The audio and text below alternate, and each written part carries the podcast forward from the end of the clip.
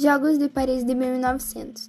Os segundos Jogos Olímpicos, disputados em Paris em 1900, ocorreram de forma simultânea à celebração da Exposição Universal Internacional, o que provocou uma desorganização absoluta e o fracasso desta edição da Olimpíada.